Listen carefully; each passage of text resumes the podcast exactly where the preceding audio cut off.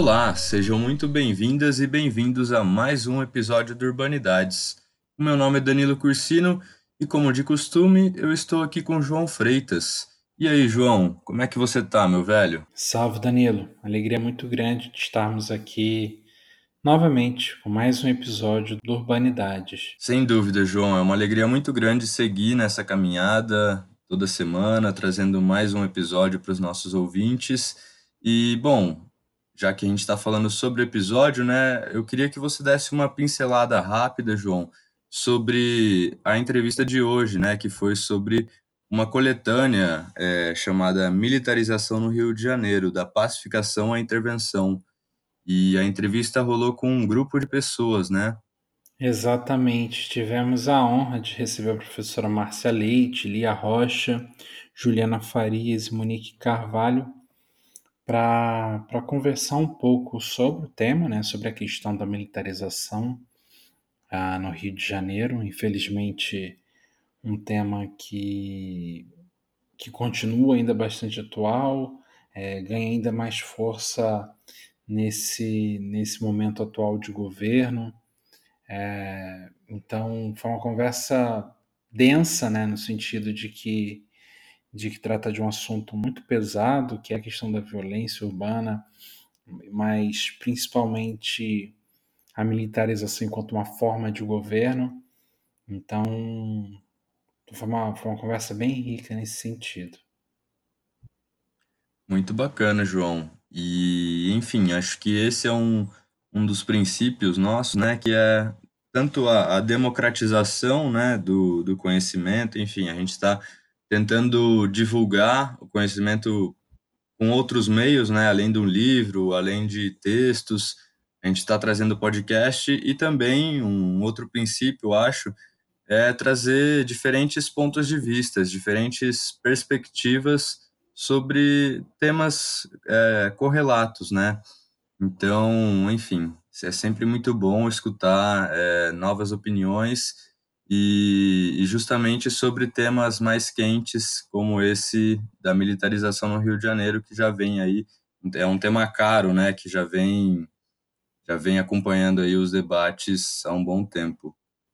E João é, bom vou para os nossos recadinhos básicos. É, não deixem de seguir a nossa página no Facebook deixem o seu like lá Urbandata Brasil o banco de dados sobre o Brasil urbano.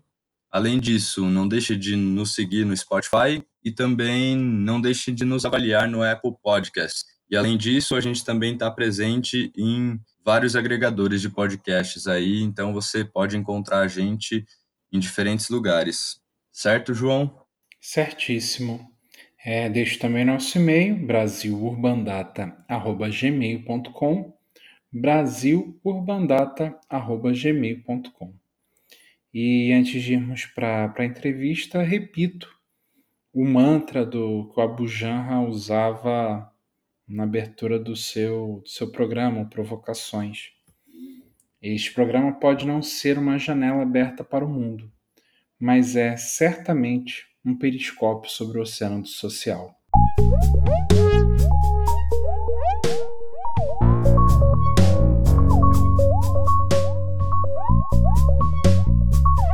Mais uma entrevista do Urbanidades. Eu, João Freitas, o seu anfitrião, estou aqui com o Marcelo Venturini. Tudo bem, Marcelo? Gente, estou aqui de novo. Olá, ouvintes. Olá a todos. E com a estreia da Isis. Tudo bem, Isis? Olá, tudo bom? É um prazer estar aqui. Hoje estamos aqui para falar sobre o livro Militarização no Rio de Janeiro, da pacificação à intervenção, organizados pela professora Márcia Leite, professora Lia Rocha, professora Juliana Farias e professora Monique Carvalho. Tudo bem? Tudo bem. Tudo bem. Tudo bem. Tudo Olá, bem. Como vão? De início, eu gostaria de pedir para que se apresentassem e falassem também o nome no início, para que os ouvintes consigam diferenciar também as vozes de cada uma. Bem, eu sou Márcia Leite, eu sou socióloga, minha área é sociologia urbana trabalho há muito tempo com favelas, sociabilidade, ação coletiva, e cada vez mais, não por escolha, mas pelos rumos desse país, com violência. violência do Estado nas favelas e nas periferias. Sou professora da UERJ há muitos anos já e a minha linha de pesquisa é Cidade, Poder e Resistências, onde eu tenho o prazer de ter como colega Lia Rocha, professora Lia Rocha. Meu nome é Lia Rocha, eu sou professora da UERJ, do Departamento de Sociologia, do programa de pós-graduação em Ciências Sociais, no qual faço parte da linha né, Cidade, Poder e Resistência, com a Márcia, que ela já falou. Atualmente coordeno Cidades, núcleo de pesquisa urbana, que congrega muitas das pesquisadoras e dos pesquisadores que estão envolvidos na, nos artigos dessa coletânea que a gente publicou.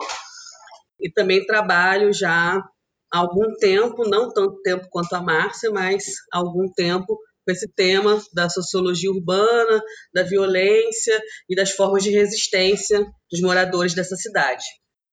Eu sou Juliana, eu fui aluna da UERJ com muito orgulho. É, trabalhei muito tempo com a Márcia, a Márcia me orientou, me aguentou lá alguns anos na graduação e no mestrado. Depois eu fui fazer o doutorado na UFRJ com o professor Machado. E agora eu estou fazendo um pós-doutorado na Unicamp, também trabalhando com militarização ainda, que sempre foi também um tema de atenção, juntando com violência de Estado necessariamente. Trabalhei muito a questão da execução sumária aqui no Rio e Estou migrando para a área de gênero, mas ainda trabalhando militarização e questões de gênero em territórios de favelas, periferias, e agora eu faço um trabalho de campo em São Paulo, mais especificamente no Capão Redondo, por conta da minha pesquisa de pós-doutorado, que é no Núcleo de Estudos de Gênero PAGU, lá na Unicamp. Eu sou Monique Carvalho, sou professora do Colégio de Aplicação da UERJ, é, fui orientanda da Márcia no doutorado. Meu campo de pesquisa é, são políticas públicas direcionadas aos espaços mais periféricos, favelas especificamente. E nos últimos anos estou me dedicando a pensar a questão da violência e interface com segurança pública. Também sou pesquisadora de cidades e atuo na educação básica. E eu também sou pesquisadora de cidades, que é maravilhoso. Ah, eu também. Eu sou visitante, mas sou pesquisadora de cidades.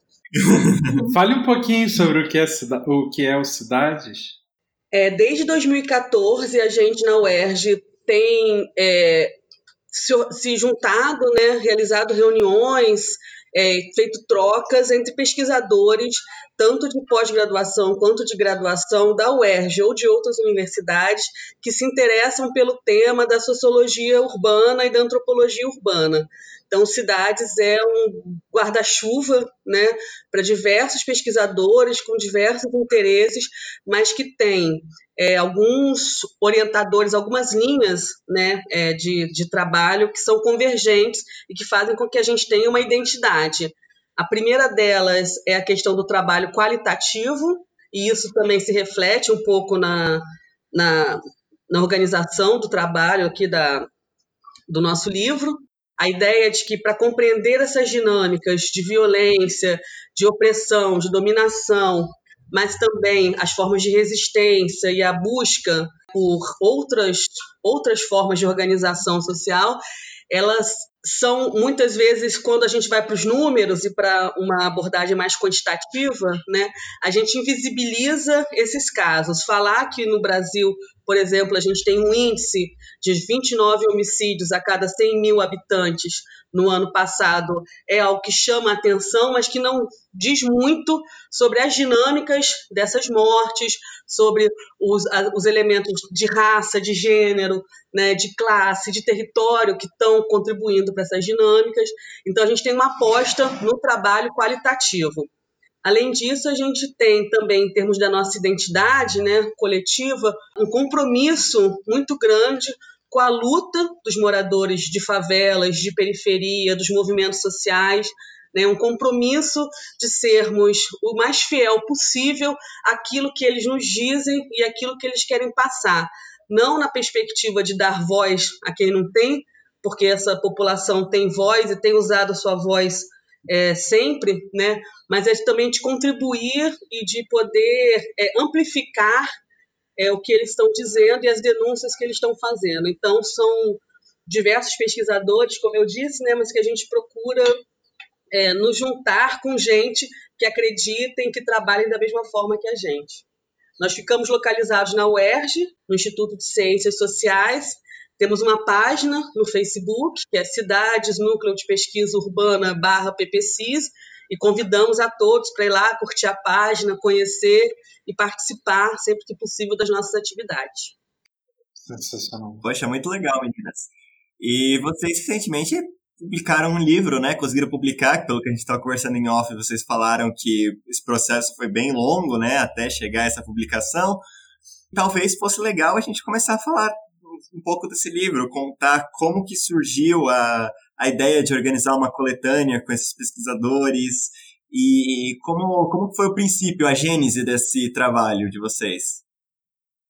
Bem, a gente começou a pensar é, em fazer esse livro, em organizar esse livro, em 2013. É, a gente vinha das jornadas de junho e de uma brutal repressão, tanto do governo do Estado, mas também com a colaboração do governo federal, né, há uma, um movimento que, na verdade, um movimento social amplo, diversificado e que, na verdade, estava tinha várias reivindicações que a gente podia talvez resumir que eram reivindicações por direito à cidade. A gente já tinha em 2013 as UPPs instaladas no Rio de Janeiro desde 2008, mas em 2013 já se sentia que a face prometida de resgate de cidadania através de políticas públicas para os moradores das favelas com UPPs já estava em franco desgaste e o que é, sobrevivia e se adensava era a face militar das UPPs, operando com é, controle, repressão, disciplinarização, é, sufocamento da ação coletiva nessas favelas.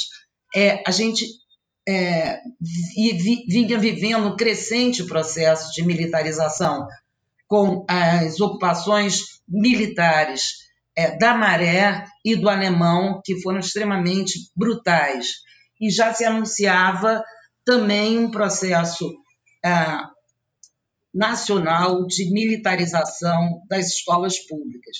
Quer dizer, foram, foram todos esses elementos é, que fizeram a gente até mudar o, o, projeto original do livro. O projeto original do livro ia trabalhar com uh, as UPPs e os seus efeitos, as suas consequências nos territórios em que elas estavam instaladas.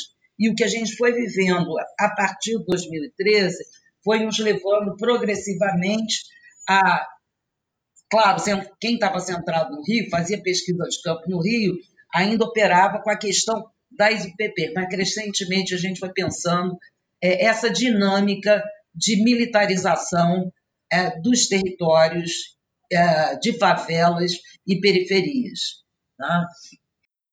Eu acho que também o que a gente percebeu ao longo do período, porque demorou um tempo, né, o livro ser gestado, digamos assim, é, no processo veio a intervenção federal militar aqui na cidade, e aí a gente é, aproveitou também para ampliar o escopo né, do que a gente vinha pensando, so, né, primeiro restrito ao PP, e depois como esse, esse processo se ampliou, e aí a gente convidou outros pesquisadores para também compor o, o livro, pegando também a face da intervenção, a, as outras faces da militarização, como a questão das escolas públicas que a Márcia falou, enfim, né, tentando é, apresentar, e aí já com um período grande de, de UPP, quase 10 anos, tentar apresentar mesmo para o leitor um, um quadro do que é o Rio de Janeiro, ou está sendo o Rio de Janeiro nesse período.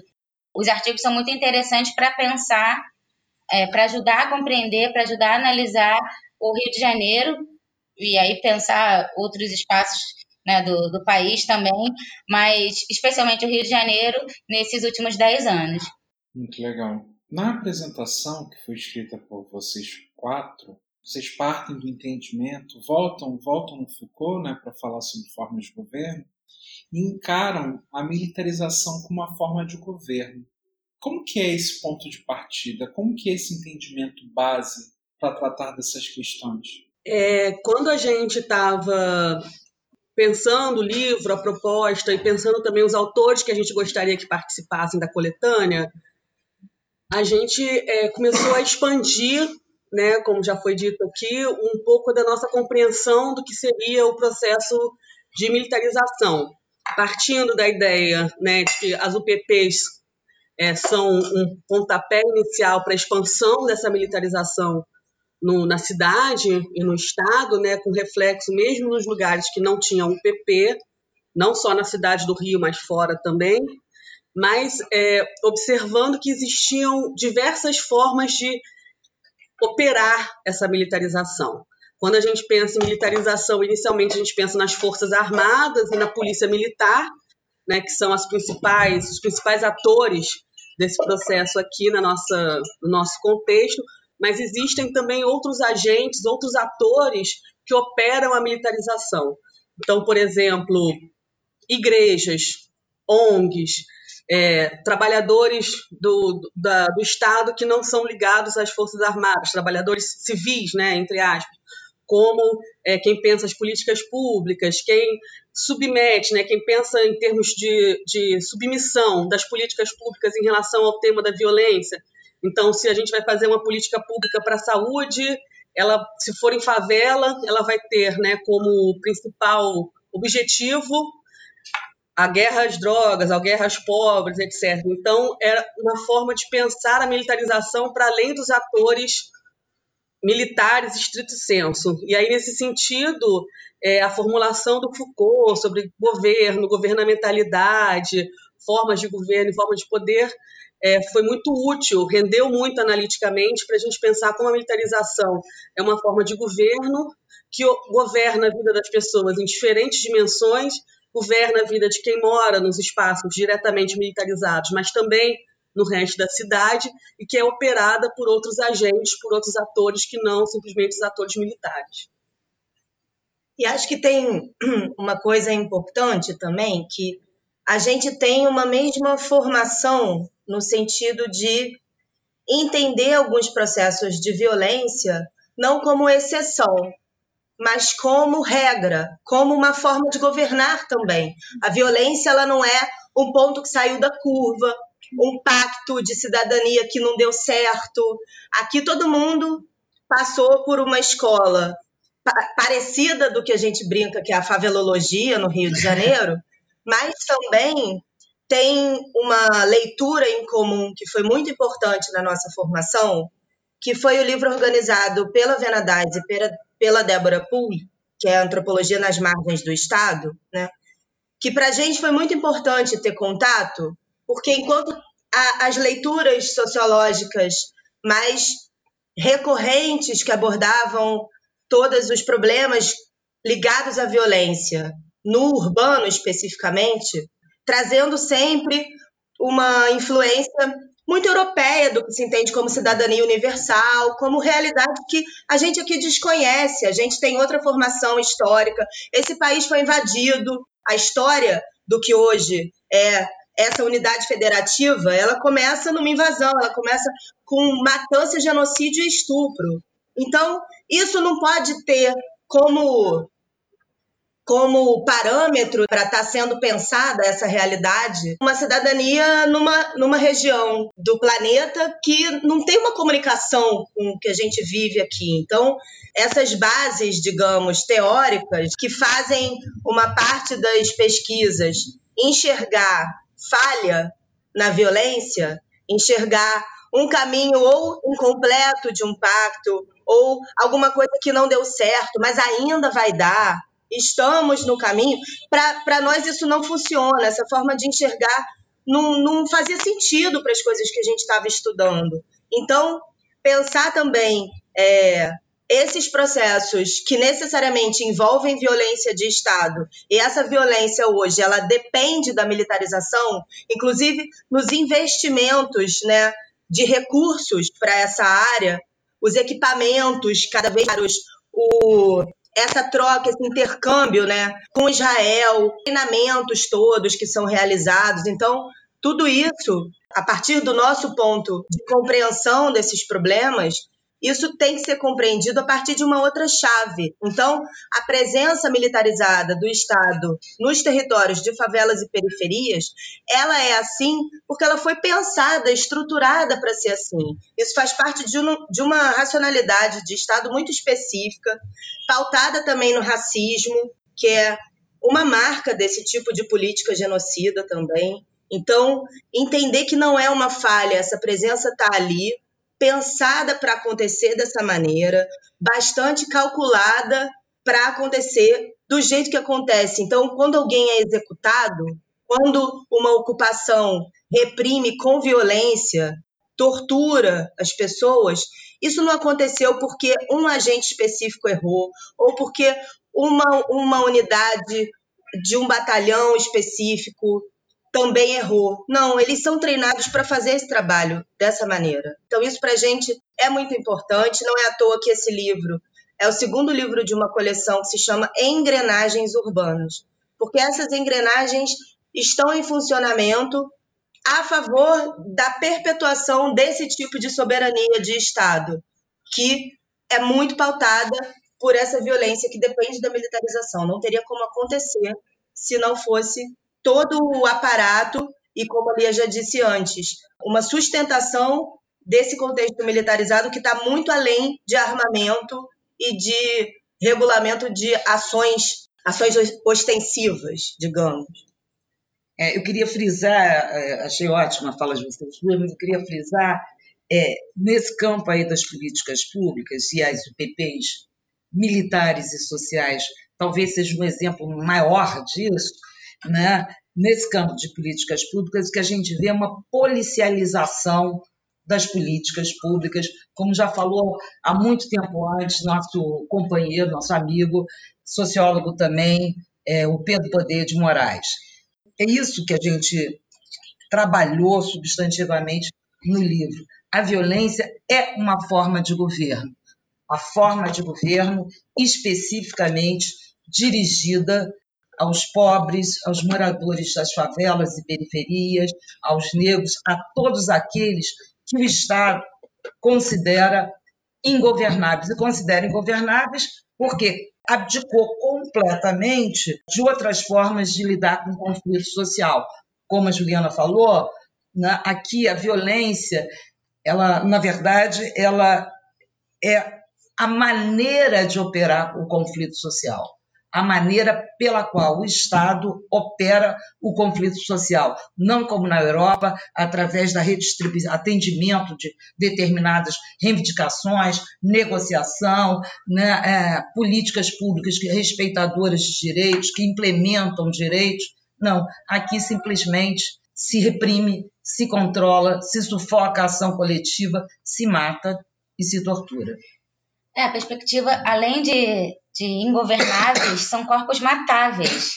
Eu acho que é, é importante frisar também que o que pauta, especialmente a polícia militar, é a ideia de que aquela população, independente de sua relação ou não com a criminalidade, ela pode ser morta sem nenhuma justificativa. Você tem todo um processo que a Márcia, Juliana e a Lia escreveram num outro livro, chamado Vida Sob Cerco, que é de uma tentativa de limpeza moral das, das pessoas. As pessoas têm que, né, os moradores de favela têm que provar que eles não são ligados ao crime, criminosos ou o que seja, para a polícia, não, não ao contrário. Né? Eles são, por conta do seu local de moradia, a priori é, suspeitos. Então, tem todo um processo também de uma identificação com, esse, com essa população enquanto corpos matáveis. A Gamben fala isso, a Juliana trabalhou na tese dela sobre isso também, que é, isso é pensar esses processos sociologicamente é difícil, é um desafio e é também não é só uma análise sociológica, né? é uma, uma, uma tentativa de intervenção na realidade também, apresentar para o grande público assim, olha o que, que essa galera está fazendo, olha o que, que essa polícia na cidade do Rio de Janeiro está fazendo. Então, acho que a gente tentou contribuir nesse, nessa, a gente tenta, né, nas nossas pesquisas, é, apresentar esse, esse quadro e buscar alguma forma de intervenção e de transformação da realidade. Acho que o livro contribui um pouco para isso, né, de uma certa forma. O livro está dividido em, em três partes diferentes e teve uma, uma agrupação temática, digamos assim, desses artigos. É possível pensar nessas três partes compondo um todo maior? Qual a mensagem que essas três partes têm como objetivo passar?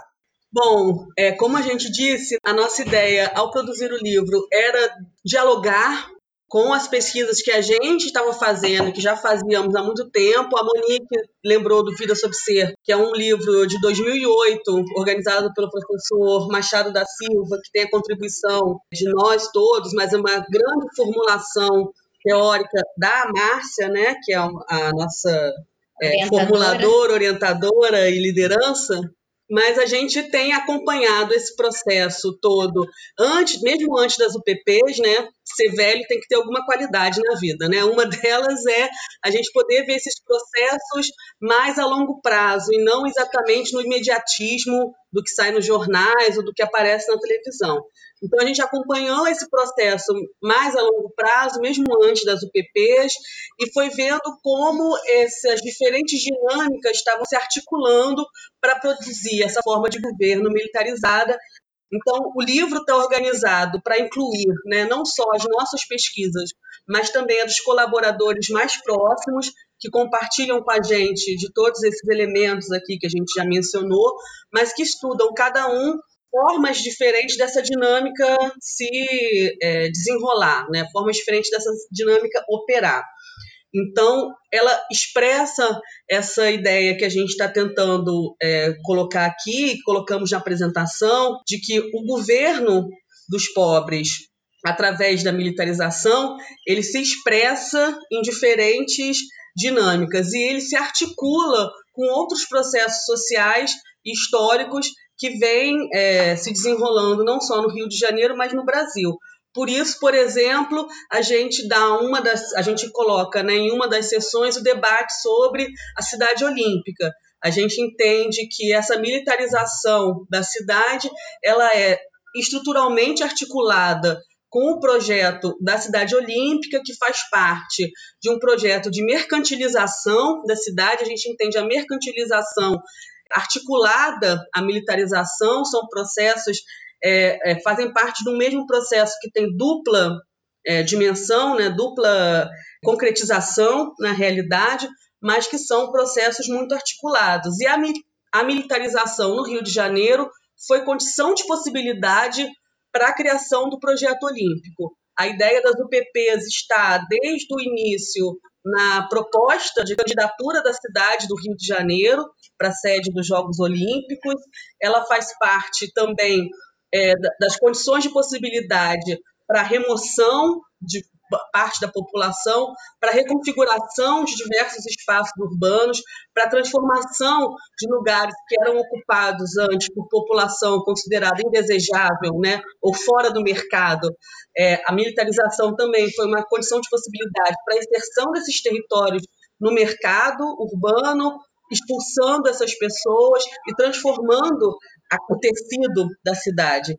Então, as partes, elas pretendem dar conta desse, desse fenômeno em suas diferentes determinações.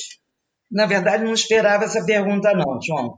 E aí, olhando agora o, o índice, eu também me dei conta que cada parte corresponde a uma certa temporalidade. Né? A primeira parte, agenciamentos em torno de um Rio Olímpico e da violência urbana, ela está mais centrada exatamente nisso que Lia acabou de falar, é, nessa tentativa de realização do projeto de transformação do Rio de Janeiro em uma cidade global, né, de mercantilização e de, de, de mercantilização da cidade, que ainda operava num outro tipo de enquadramento. Quer dizer, na verdade, esse projeto ele começou com César Maia. Primeira vez que se tentou trans, é, é, trazer as Olimpíadas para o Rio de Janeiro foi, não me lembro se foi no primeiro ou segundo governo César Maia, e naquele momento a, a ideia central era de que é, o problema pro Rio, do, do, Rio de Janeiro, o Rio de Janeiro entrar no circuito das cidades globais, era o que o, o César Maia designava de violência urbana. Era preciso controlar é, a violência urbana para que o Rio de Janeiro pudesse entrar nesse circuito. As UPPs, em 2008, já foram criadas né, com essa lógica, tanto que, é, com exceção do Batam, da UPP do Batam e das, da, da UPP, das UPPs é, do Alemão, todas as outras UPPs foram instaladas em regiões em torno dos equipamentos uh, que seriam equipamentos esportivos seriam mobilizados nas Olimpíadas e ou nas áreas turísticas da cidade, né? nas áreas turísticas que podiam ser exploradas pelo mercado. Aí a lógica era controlar a violência para o Rio de Janeiro entrar nesse circuito é, das cidades globais. Então, a primeira parte ainda traz artigos que estão pensando essa questão. A segunda parte, governando os pobres urbanos, disciplinarização, moralidade e mercado, também traz excelentes artigos, como, como os outros, que é, expressam essa tentativa de governar pela policialização das políticas sociais, das políticas públicas e militarização dos territórios das favelas cariocas.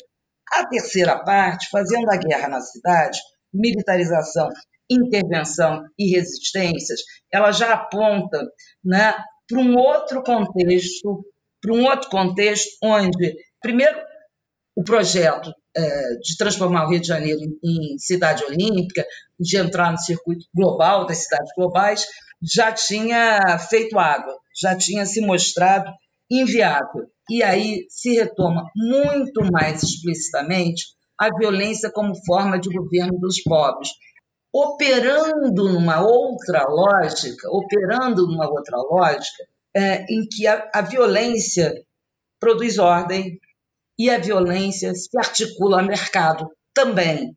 Que mercado? Um outro tipo de mercado, o mercado da guerra.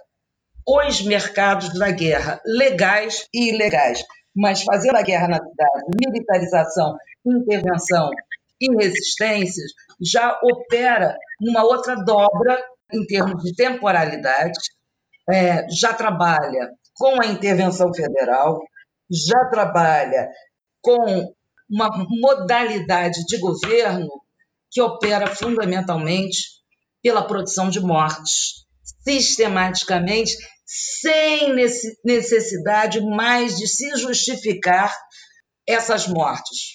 A questão aqui é que a guerra se torna uma forma de governo. A produção de mortes se torna o principal dispositivo dessa forma de governo. Faltaria uma quarta parte, mas o livro é de 2018. De lá para cá, 2019, apesar de a gente só estar em agosto, isso está muito mais evidenciado, não só no Rio de Janeiro, mas em todo o território brasileiro. Nós temos a eleição do Witzel na, com a plataforma de mirar na cabecinha e abater. Nós temos, ainda no processo anterior, a intervenção federal e a declaração de que gerir os territórios de favelas e periferias se faz tratando os moradores como combatentes de uma guerra insurgente, de uma guerra é, híbrida. Nós temos a eleição de Bolsonaro, né? nós temos a, a, a, as suas crescentes tentativas de flexibilização do porte de armas, não só para uh, policiais, né? mas para qualquer agente de segurança, mas qualquer um que seja designado por eles como cidadãos de bens. Nós temos as, o, o, pacote anticrime do, do Moro, ainda ministro da Justiça, é, de exclusão de, é, de ilicitude, que é a permissão para matar, sem precisar justificar. A tese da Juliana, que é uma tese maravilhosa, que se chama é, Governo de Morte, ela trabalha exatamente como se produz a morte para governar esses territórios, mas ainda assim é necessário justificar essas mortes através do auto de resistência. O que está em tramitação no plano federal né, o pacote anticrime de, do Moro, remove, inclusive, esse tipo de justificação necessária. Talvez a Ju possa falar um pouquinho sobre a tese. Enfim, eu acho que a gente vai ter que escrever outro livro para tratar desses temas, desses temas agora. Nós temos no Rio de Janeiro cinco mortes por dia.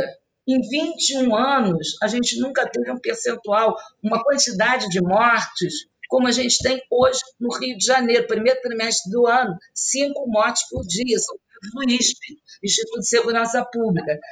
É, desculpa, sem contar a ascensão das milícias, né? Um, claro. É, tem, é, tem uma novidade aqui no, no cenário da violência urbana no Rio, que é, claro, as milícias sempre existiram, mas era uma coisa muito mais localizada na Zona Oeste, uma coisa muito mais à sombra da questão da segurança pública, e agora elas estão operando de uma forma muito mais evidente, disputando inclusive espaços com tráfico de drogas, com né, isso que né, se chama, né, se denomina tráfico de drogas. E aí tem disputas territoriais entre milícias, entre milicianos e traficantes, que é uma, é uma novidade, digamos assim, no campo da pesquisa da, da violência. A gente não tinha isso não nesse modelo, né? não nesse formato.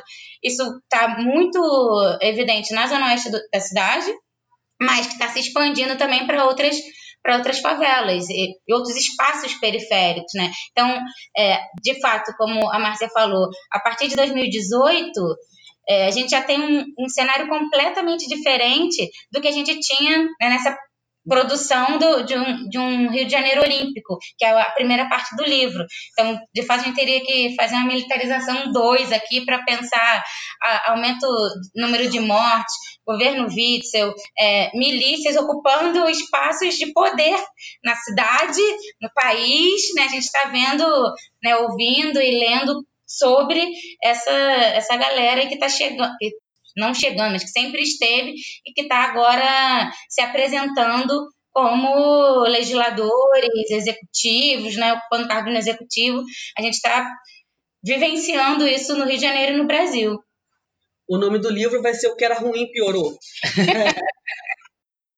Eu queria fazer uma pergunta para os nossos ouvintes saberem uma informação muito muito bonita. Eu achei que foi o livro foi dedicado a Marielle Franco. E eu queria saber como esse assassinato, né, o, o crime político contra ela, esse atentado, é, como ele impactou, atingiu vocês pessoalmente e intelectualmente? É bom, a, a Marielle Franco, a gente brinca no Rio de Janeiro, né, que todo mundo que trabalha, milita nesse campo dos direitos humanos, mas assim como todo mundo que sofre, né, com é, essa violência de Estado mais diretamente, no seu dia a dia, todo mundo conhecia a Marielle. A Marielle tinha uma atuação de muitos anos na Comissão de Defesa dos Direitos Humanos e ela era uma pessoa acionada em muitos casos para tentar ajudar, resolver, atender e às vezes consolar as pessoas que tinham sofrido violência. A gente teve o privilégio de conhecer a Marielle pessoalmente Marielle era, uma, era socióloga, interessada nos temas da violência urbana, foi minha aluna como ouvinte no curso lá no PPCIS, foi pesquisadora associada ao Cidades enquanto estava fazendo seu mestrado, que foi é, defendido na UF, na administração pública, e resultou no, na tese de doutorado dela, o PP, a redução da favela, três letras, que agora está publicado também pela editora N-1. Era uma pessoa interessada por esses temas, era uma pessoa que vivia essas questões no seu dia a dia, no seu cotidiano, mas que também via no espaço da academia um lugar importante, não único, mas um lugar importante de compreensão, de troca, de formulação, para orientar a atuação dela e de tantos outros. O assassinato da Marielle, é claro, faz parte, um dos motivos pelo, pelos quais né, a gente decidiu retomar o livro, em um certo momento, a gente achou que a gente não ia conseguir fazer o livro. É, no Rio de Janeiro, além de todas essas questões que a gente está dizendo, nós vivenciamos uma crise econômica muito séria que atingiu as universidades, a UERJ especialmente, e também as agências de fomento. A FAPERJ, que era responsável pelo financiamento das publicações, suspendeu todos os seus repasses, então a gente não via horizonte publicar o livro eu e Márcia, naquela época já éramos professoras da UERJ, né? Ficamos sem salário, então também não é o melhor contexto do mundo para você pensar né, em projetos, mas a morte do assassinato da Marielle nos fez paradoxalmente, nos fez querer voltar a ter desejo de publicar o livro. A gente achou que era importante que a gente tentasse contribuir para compreender o que está acontecendo. O que está acontecendo no estado do Rio, em que uma vereadora, a quinta mais votada da cidade, uma mulher negra, moradora de favela, com uma pauta não só em relação aos direitos humanos, mas uma pauta de defesa desses territórios, de, de defesa desse lugar e da vida das pessoas que moram nesses lugares. Uma mulher que sempre foi crítica a essa militarização, uma mulher que sempre denunciou essa militarização e que é, sofre um atentado que, para nós, desde o início, estava claro, né, estava relacionado à sua atuação política. Uma mulher também que, após a sua morte, é, tem sua história, sua trajetória difamada numa série de notícias mentirosas que foram espalhadas de forma até surpreendente. A gente sabia que essas coisas existiam, mas nunca imaginamos que tivesse esse tipo de penetração. É uma mulher que foi, depois de sua morte, acusada né, de, ter, de ser defensora do tráfico, de ser casada com traficante, etc nos convocou todo esse contexto, não só do assassinato dela, mas da campanha difamatória que foi feita contra ela posteriormente e contra todos os defensores de direitos humanos, contra todas as pessoas que militam na discussão da violência urbana contra esse modelo, a difamação de tudo isso que a gente acredita e que a gente representa, nos impulsionou a publicar o livro a tentar contribuir, sabendo que a nossa contribuição é bem restrita, a universidade tem um papel a desempenhar, não é o papel mais importante, mas tem um papel a desempenhar nessa luta, e também foi uma forma que a gente encontrou, né, não só de processar uma parte do nosso luto, mas também de homenageá-la, né, de deixar evidente para todos nós que ela é uma referência e que ela morreu, que ela foi assassinada pela, pela sua atuação, pelas coisas que ela defendia que nós defendemos também, né? Então, como era o lema, como foi o lema da campanha dela, eu sou porque nós somos, sabendo de todas as diferenças que existem entre nós, para nós também era uma forma de nos posicionarmos, né? Nós, como Marielle, queremos saber quando é que essa guerra vai acabar. Obrigado pelo relato, Lia. Obrigado mesmo. Voltando para a questão mais conceitual do livro, o, o Stephen Graham lançou recentemente, é, nessa década, foi traduzido recentemente no Cidades Sitiadas para falar sobre, sobre esse novo urbanismo militar, sobre essas forças de segurança que, se antes eram usadas a lures, agora são trazidas para o próprio tecido urbano da própria cidade. E ele fala sobre casos como Gaza, outras cidades que são tomadas como territórios de guerra, Gaza, o próprio Haiti como um todo. E a, a, gente vive a gente vive numa realidade, como vocês bem disseram, que estatisticamente consegue ser pior do que esses lugares.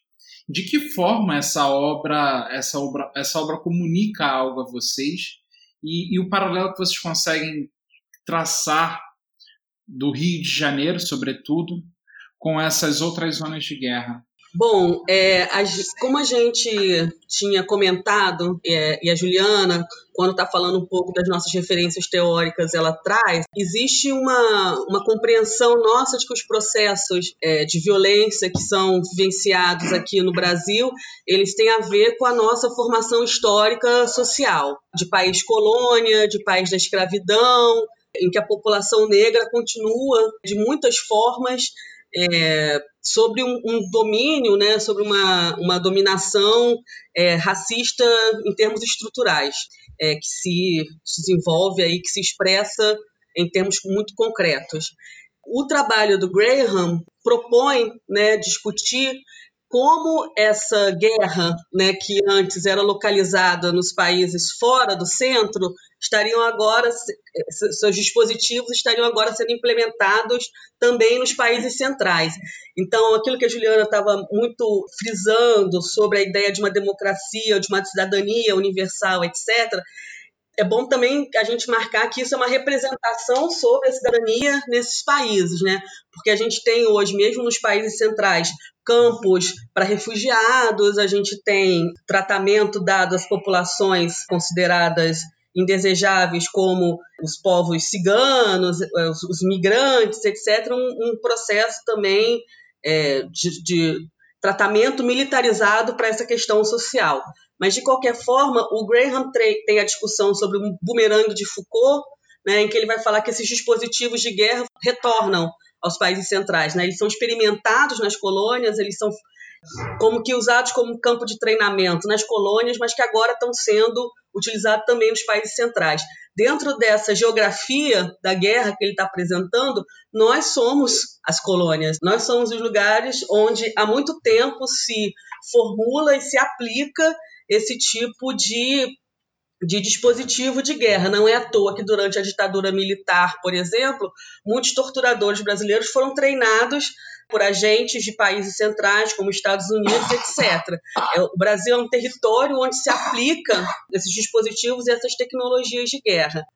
A diferença talvez seja a relação com os países centrais e o destaque que se dá. É Gaza, é os exemplos que não só o Graham usa, mas também a Saskia, a né, trabalha, a questão de Israel, de Palestina, tem uma visibilidade na Europa, nos Estados Unidos, maior do que a questão urbana na América Latina. Mas se você for ver pelos índices de homicídios, é, o Brasil é talvez o quinto país com maior índice de homicídios. O primeiro é El Salvador, né, Jamaica, são diversos países que estão no continente americano, mas que essa, essa violência ela vai sendo naturalizada, né, ela vai sendo transformada em algo da gestão cotidiana da vida nas cidades, né, como a Monique falou, transformar essas pessoas, transformar esses, esses corpos imatáveis, cuja morte não precisa de grandes justificativas.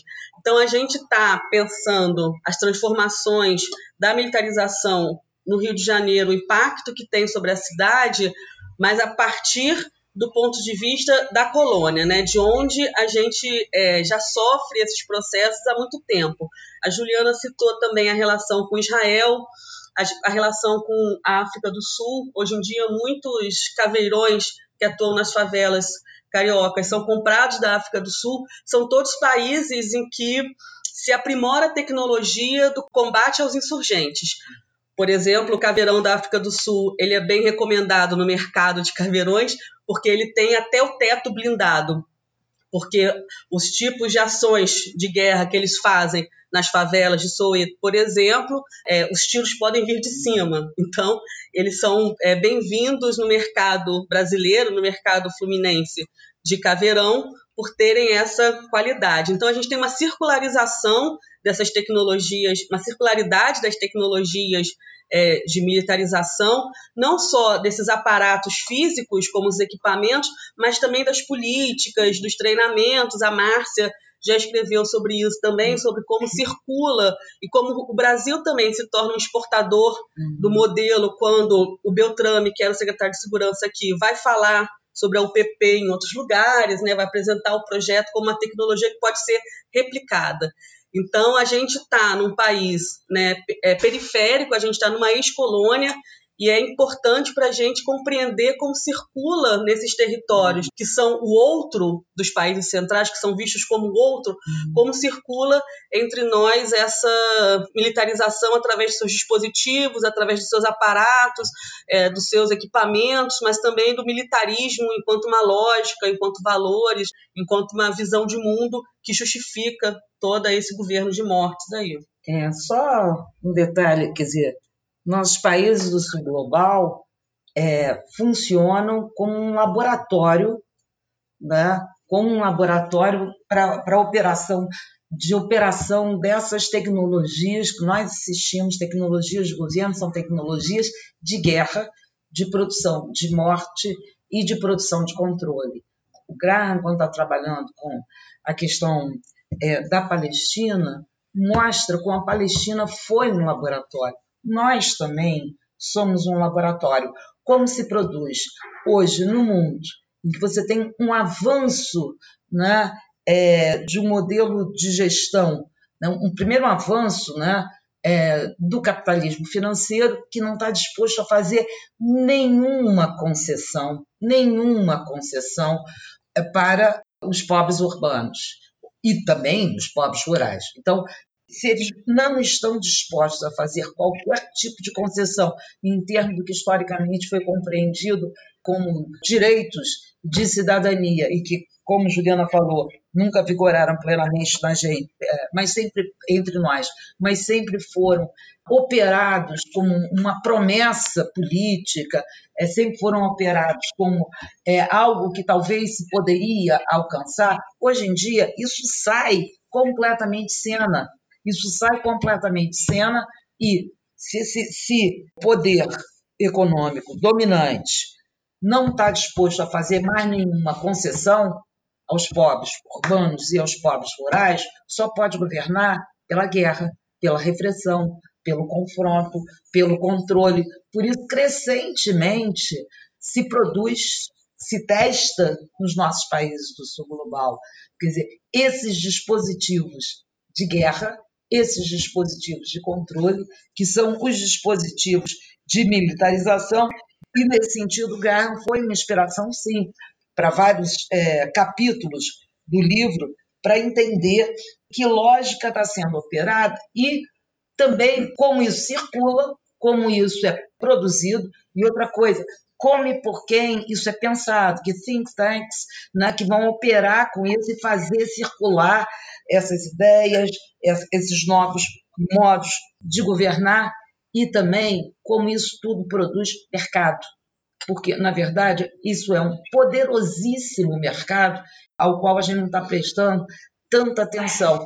É interessante a gente pensar, eu e o Ju trabalhamos isso no texto, no nosso capítulo, porque no Rio de Janeiro, o Rio de Janeiro passou a sediar as chamadas feiras da guerra né, onde você tem uma quantidade enorme de empresas, enormes de empresas mostrando os seus produtos, que não são só produtos para garantir a segurança dos cidadãos em suas casas em seus apartamentos, mas tecnologias que estão à disposição dos governos de todos os estados, de todos os municípios brasileiros, do governo federal e também de todos os países latino-americanos. E isso é, isso movimenta bilhões de dólares, isso é incalculável.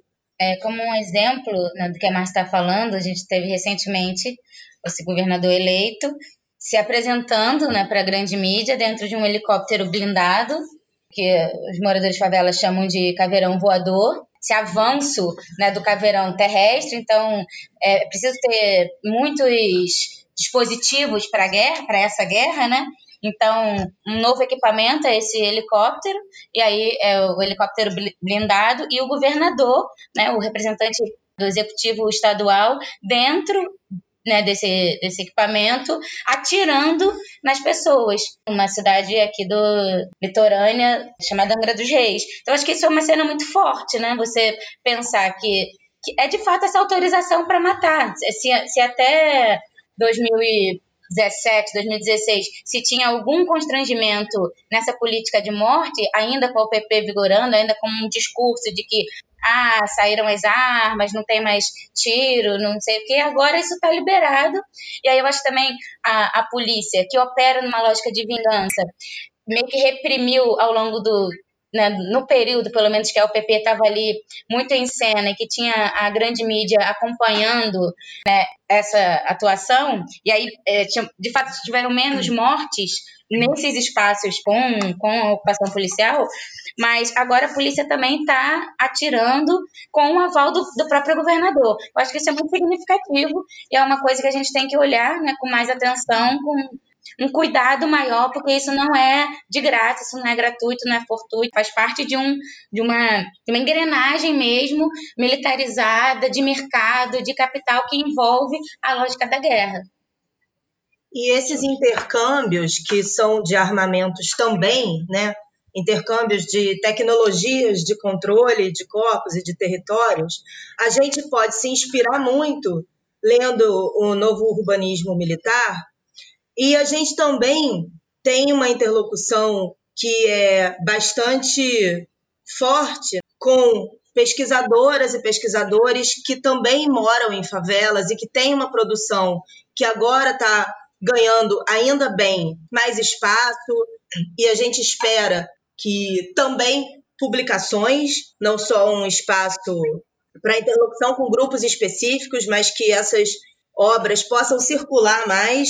Não foi à toa também que a gente convidou a Gisele Martins, que é uma jornalista, pesquisadora também, defendeu seu mestrado na UERJ de Caxias, tem uma dissertação belíssima, muito, muito, muito interessante que a gente recomenda fortemente sobre também o processo de militarização nas diferentes favelas da Maré.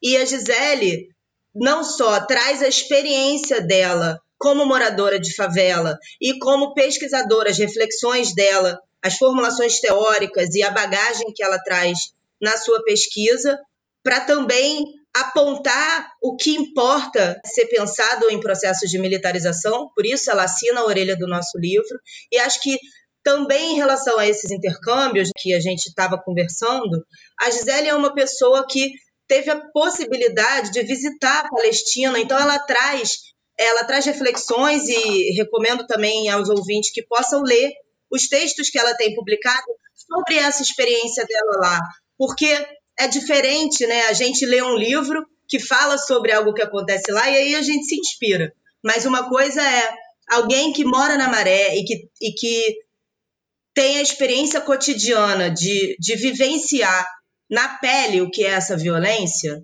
militarizada do Estado e poder conversar com pessoas que estão lá na Palestina sofrendo essa forma de repressão que pôde entender como é que é que isso é vivenciado e experimentado lá e voltar para cá com essa bagagem também para pensar a sua própria experiência nessa nesse contexto né, de militarização. Então, eu acho que talvez esse tipo de intercâmbio de tecnologias de controle nos faça pensar nos intercâmbios dos ativismos, das resistências, de como essa troca também é importante. A gente acompanhou aqui também enquanto as UPPs estavam sendo instaladas, como que os militantes e os movimentos organizados de outras favelas acionaram os, os movimentos locais do Santa Marta, que foi a primeira favela que teve a UPP instalada. Então, do mesmo jeito que, que é possível também incentivar esse tipo de atividade,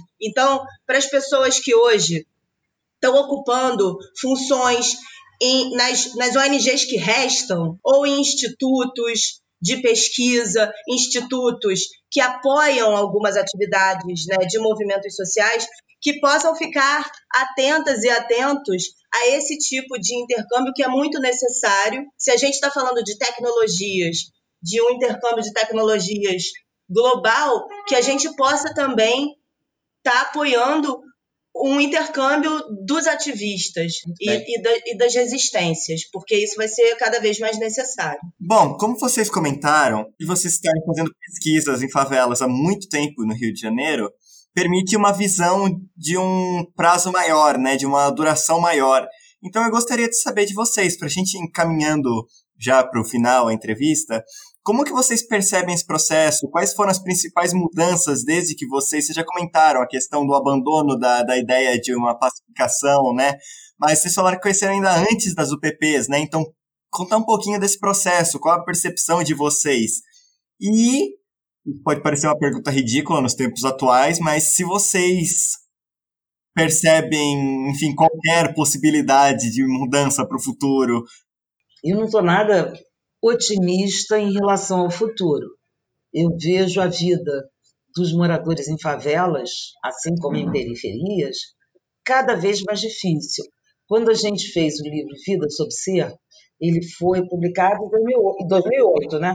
dez anos antes da, do, do livro sobre militarização. A gente falava que os moradores viviam uma vida sob cerco, e aí era um duplo cerco, o cerco dos traficantes de drogas, das diferentes facções.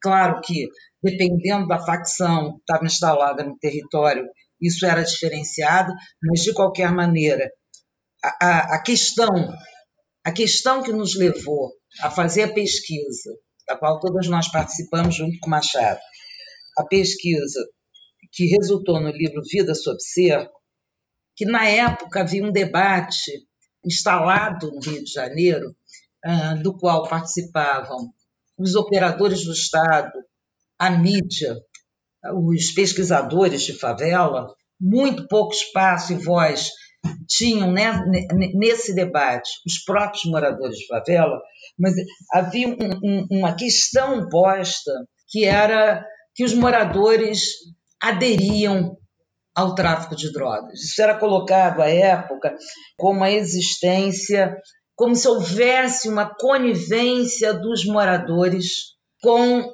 as facções e com o modo de governo que as facções estabeleciam no território. Na verdade, é, esses pesquisadores, a mídia, não operavam com a ideia, com a tese clássica, né, que vem de Lenin, da existência de um duplo poder. Esses moradores eles estariam referidos ao poder dos traficantes, às normas dos traficantes, porque eles aderiam a elas. E o que a nossa experiência, nós e nossas pesquisas já vivíamos, já, já, já, já sentíamos, já tínhamos analisado, né, era que, ao contrário, eles eram obrigados, eles eram subjugados pelos membros dessas facções e também subjugados pela, pela, pela polícia, polícia militar, sobretudo. Essa pesquisa que a gente fez juntos, junto com o Machado, sob coordenação do Machado, nessa pesquisa a gente trabalhou com mais de 100, ouviu mais de 100 moradores de favelas. A gente entrevistou, a gente fez campo, a gente fez grupo focal e o resultado foi exatamente esse, quer dizer, esse cerco, esse cerco que era operado tanto pelo Estado quanto pelo tráfico de drogas. Nada mudou nos 10 anos. O cerco se aperfeiçoou e se aprofundou tanto por parte do Estado, no intervalo de vigência das UPPs. É verdade, se mata, como Monique falou, se matou menos nas favelas, o Estado matou menos nas favelas com UPPs, mas continuou matando e muito nas favelas que não tinham PPs. Menos de 40, menos de 40 favelas cariocas tinham PPs, menos de 30% das favelas do Rio de Janeiro tinham PPs. Então se reduziu o homicídio ali, a produção de mortos continuou a vigorar em todas as outras favelas e em todas as outras periferias. Então, hoje a gente tem o Estado, como eu falei antes, mata cinco pessoas por dia no Rio de Janeiro.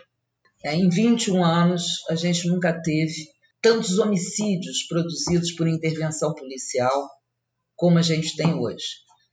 Por outro lado, a outra modalidade de cerco, a dos traficantes de droga, continua vigindo. E como a Monique falou muito bem, continua vigindo não só uh, esse cerco dos traficantes de droga, mas das diferentes milícias, que em alguns casos se articulam aos traficantes de drogas. Uma, alguma perspectiva em termos de um futuro melhor para os moradores dessas favelas e periferias, seria difícil de imaginar no momento, no contexto que a gente está vivendo no Rio de Janeiro. Eu gostaria muito de poder antecipar alguma coisa nesse sentido, mas nem, nem especificamente no território, pelos atores que ali atuam, coagindo, matando, controlando, reprimindo os moradores, nem da parte do Estado dá para se esperar alguma outra coisa. A grande resistência é a própria sobrevivência. Então, eu acho que, pelo que eu tenho acompanhado, as redes sociais, de alguma forma, são utilizadas como proteção, né? Então, tem a Operação na Maré, é, eles né, têm um grupo de comunicadores populares que publicam e que avisam, grupos de WhatsApp, e ainda assim, com muita perseguição, com muita. Né, eles são muito perseguidos o tempo inteiro, criminalizados, mas ainda é uma, um, um caminho, né, uma, uma, uma ferramenta de diálogo com, com os demais moradores. Então, acho que, falando em resistências, em formas de se organizar, eu acho que o momento é muito crítico, como a Márcia falou, o, o futuro não, não é bom, é muito, sei lá, triste, nem tenho adjetivo para falar, né? Não, não sei, terrível, mas o que os moradores de favela estão tentando é sobreviver. É, sobreviver ao caveirão voador, sobreviver às intervenções. É, tem operação todo dia na Maré, operação todo dia no Alemão. Isso não é divulgado na grande mídia, mas tipo, os comunicadores populares na Cidade de Deus, é, na Praça Seca, que é um bairro né, onde a minha família mora, todos os dias tem operação, todos os dias tem tiro. Tem um, um, aplicativo importante aqui no Rio de Janeiro chamado Fogo Cruzado, que apresenta onde está tendo tiroteio. E assim, tem tiroteio, tem tiro todos os dias nessa cidade. Enfim, eu acho que a grande resistência é a própria sobrevivência. É tentar não morrer. Acho que é, que é isso. E, e tem, tem movimento. Tem ainda movimento social, tem ação coletiva, tem atividade cultural nas favelas. Mas eu acho que a Monique tem razão. Existir hoje, resistir, é existir. Existir fisicamente, existir culturalmente, existir politicamente. Agora, as dificuldades são enormes. Essa pergunta eu acho que é muito importante de ser feita, ainda mais dessa maneira, Marcelo, como você encaminhou, porque você perguntou assim: ah, vocês que já estão há muito tempo fazendo pesquisas sobre esses temas, eu acho que você está muito certo de frisar isso, porque existe uma responsabilidade de quem pesquisa sobre esses temas que é muito importante, não só de, de ser colocada sempre em questionamento, mas que a gente tem que estar tá muito atenta. Eu, eu que nunca morei em favela, né?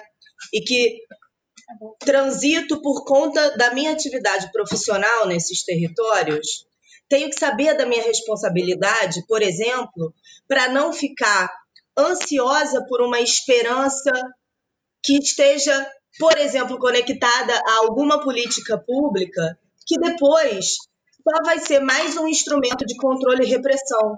Porque eu lembro que na época da instalação das UPPs, muitos pesquisadores que atuam no Rio de Janeiro tinham uma esperança em relação a, a, esse projeto específico das UPPs, de que ali sim existia um caminho possível para pensar uma outra relação, inclusive da polícia com os moradores de favelas.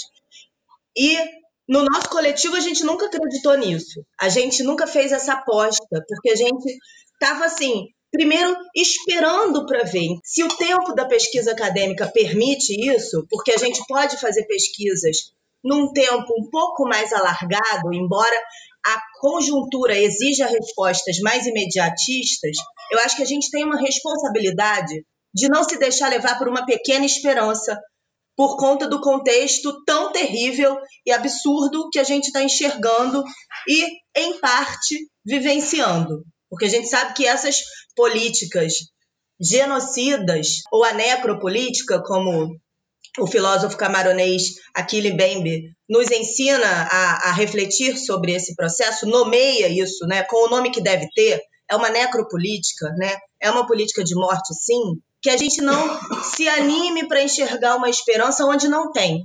Eu sou muito cética quando falo sobre isso e acho que é importante ser. A gente tem que ter seriedade no nosso ofício. A gente não pode ficar enxergando esperança onde não de um lugar que não não vai trazer esperança. Se tem uma possibilidade de ter repressão e infelizmente as políticas públicas hoje são todas cunhadas nessa forma, não vai ser daí que vai vir uma solução ou uma possibilidade de melhora dessa realidade. Então acho que sem também trazer nada animador, porque não tem como enxergar, eu não consigo enxergar. Então, se a gente não está conseguindo enxergar, é ter a responsabilidade de se colocar nesse lugar, para também não ficar enaltecendo determinadas propostas políticas que só vão trazer, na verdade, uma atualização de controle e repressão para essas populações.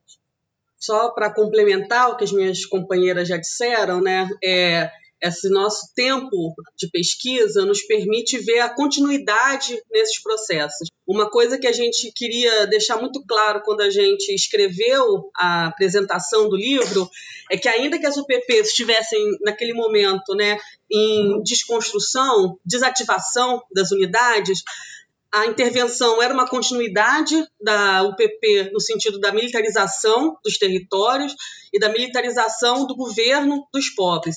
E o momento atual que a Márcia muito bem está marcando, né, de aumento dos assassinatos, a necropolítica, como a Juliana falou, a necropolítica cada vez mais evidente, cada vez mais explícita, é, é um processo de continuidade. E aí é, eu concordo plenamente com a Juliana em relação a termos responsabilidade nisso.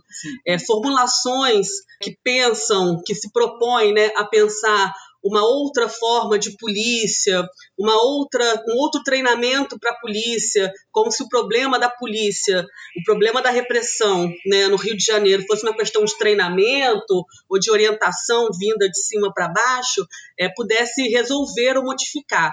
O que o nosso, não só o nosso trabalho, mas o nosso diálogo constante com os movimentos sociais dos moradores de favela, que também estão batendo nessa tecla há muito tempo, é que a própria formulação da ideia, a própria formulação da polícia, a própria formulação da repressão já é uma política é, de genocídio, já é uma política de controle de dominação. O que a gente tem chamado atenção é que propostas de reformulação da polícia, de renovação, né, de reforma da polícia apenas atualizam outras formas de opressão. No Rio de Janeiro, é, a gente tem como resultado desse processo todo de reformulação por parte né, das políticas de segurança, de abandono da UPP, etc., uma reação por parte dos moradores de favela que tem exigido a sua presença e a sua é, serem ouvidos nesses processos. Uma coisa que eu acho que é fundamental, se a gente for pensar em como é possível sair dessa situação, a primeira é que os moradores de favela têm que ser respeitados enquanto atores políticos, eles têm que ser ouvidos nesse processo também. O que a gente vê é criminalização, como a Monique disse, repressão. O assassinato da Marielle foi uma expressão dessa criminalização e dessa perseguição, mas infelizmente não é a única. A gente tem muitos moradores de favela, é, lideranças, né, ou tendo que abandonar seus lugares de moradia, ou tendo que abandonar sua posição de liderança, ou desaparecendo, ou sendo assassinados, ou sendo criminalizados. Quem se apresentava, por exemplo, contra o PP era rapidamente é, rotulado né, de defensor do tráfico, e isso permanece hoje né, ainda mais é, acentuado. Então, a primeira dimensão talvez seja que não é possível fazer política sem incluir os moradores de favela, que são cidadãos dessa cidade e que merecem né, respeito e serem reconhecidos como atores legítimos nesse processo.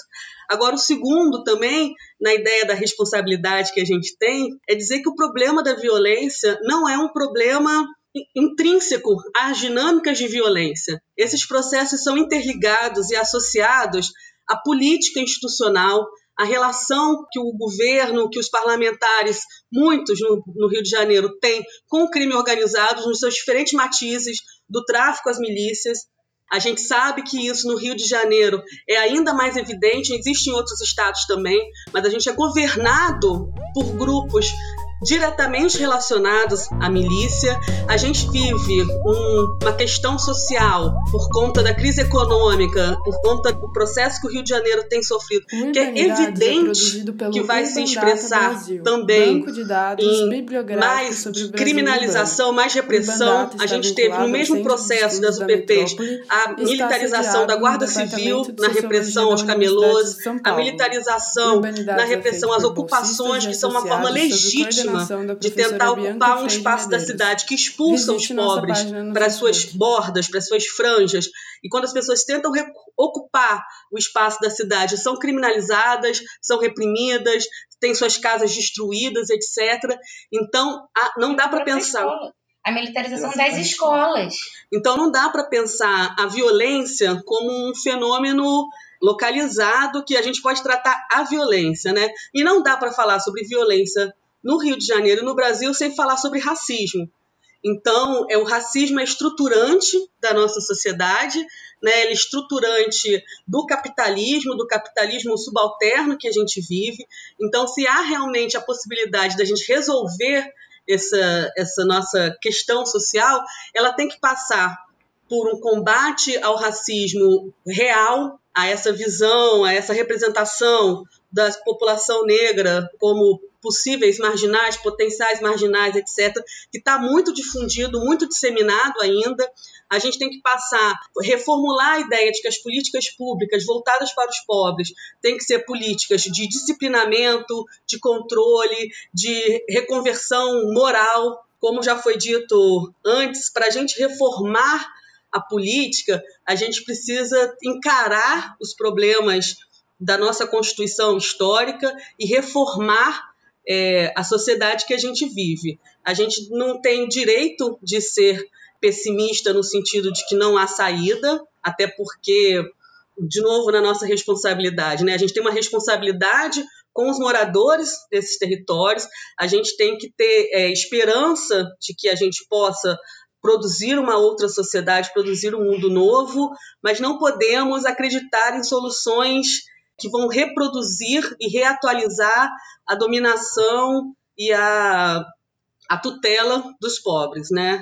Ainda bem que existem moradores de favela que lutam, ainda bem que existem jovens pesquisadores como vocês que têm disposição para também pensar isso com a gente, ainda bem que existe gente para lutar, existe gente para combater e para resistir. Poxa, muito obrigado, hein, meninas? Muito obrigada, parabéns por todo o trabalho de vocês, é realmente incrível. Obrigada, obrigada a vocês, obrigada a vocês. Então, em nome de toda a equipe do Urban Data, agradeço a vocês pela atenção, pela generosidade em compartilhar um pouco sobre suas visões de trabalho ah, e sobre o livro em si. Então, Márcia, Lia, Juliana, Monique, nosso muito obrigado e que mantenhamos essa, essa valiosa interlocução. Obrigada a vocês, obrigada. Para a gente, a interlocução com o Bandata também é fundamental.